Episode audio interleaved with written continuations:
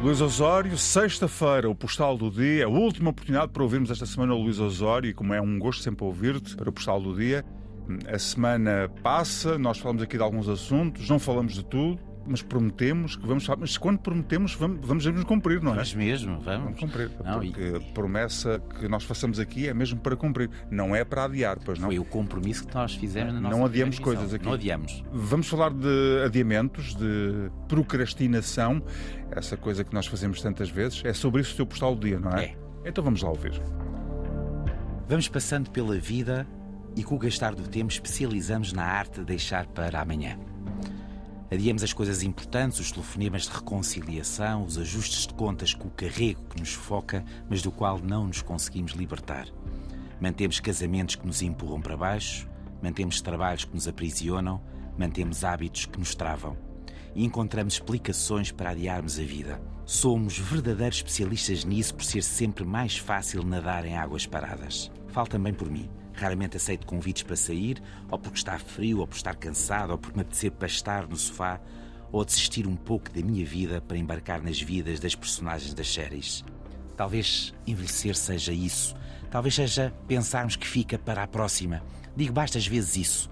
Fica para a próxima. Fica do meu lado. Telefone para a semana, ou para a outra, ou para a outra.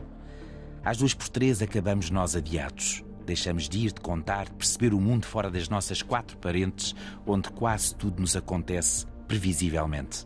Fica para amanhã ou depois aquela viagem de comboio, o filme que acabou de estrear, o telefonema ao amigo que fomos deixando pelo caminho, dos amigos que deixei pelo caminho.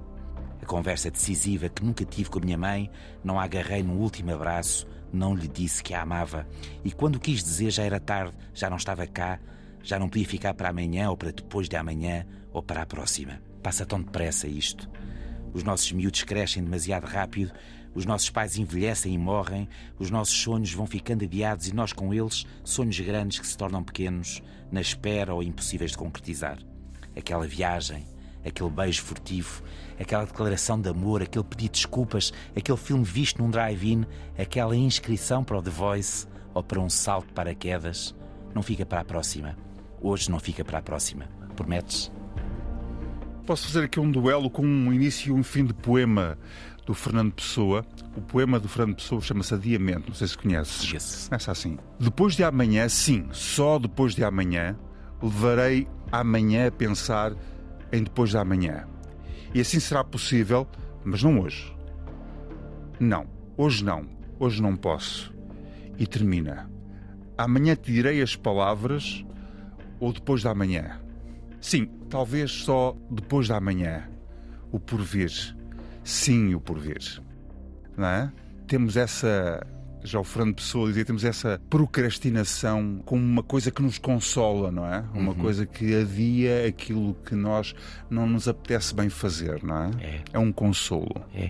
E às vezes adiamos até aquilo que nos apetece fazer ou aquilo que nos dá prazer quando o fazemos. Porque depois, quando chegamos aos sítios, até temos prazer. Olha que bom ter vindo. Exato. Mas é cada vez mais raro ir. E Comodismo, isso é comodismo? Ou o que é que É, é? julgo, sim, julgo que é comodismo e é termos, é também os mecanismos de solidão estarem hoje muito mais desenvolvidos pelas ofertas de combate à própria solidão. O mercado conseguiu encontrar excelentes ideias para que conseguíssemos eh, não só sobreviver, mas continuar eh, animados. Invejas aqueles teus amigos que se divertem e que vão a todo lado e que fazem tudo e que. Não, não invejo, não Também invejo, não, porque também eu invejo sim as pessoas que não adiam o verdadeiramente importante e invejo sim as pessoas que conseguem distinguir sempre ou quase sempre o que é verdadeiramente importante do que é urgente. Porque são dois conceitos diferentes. Raramente aquilo que é urgente mesmo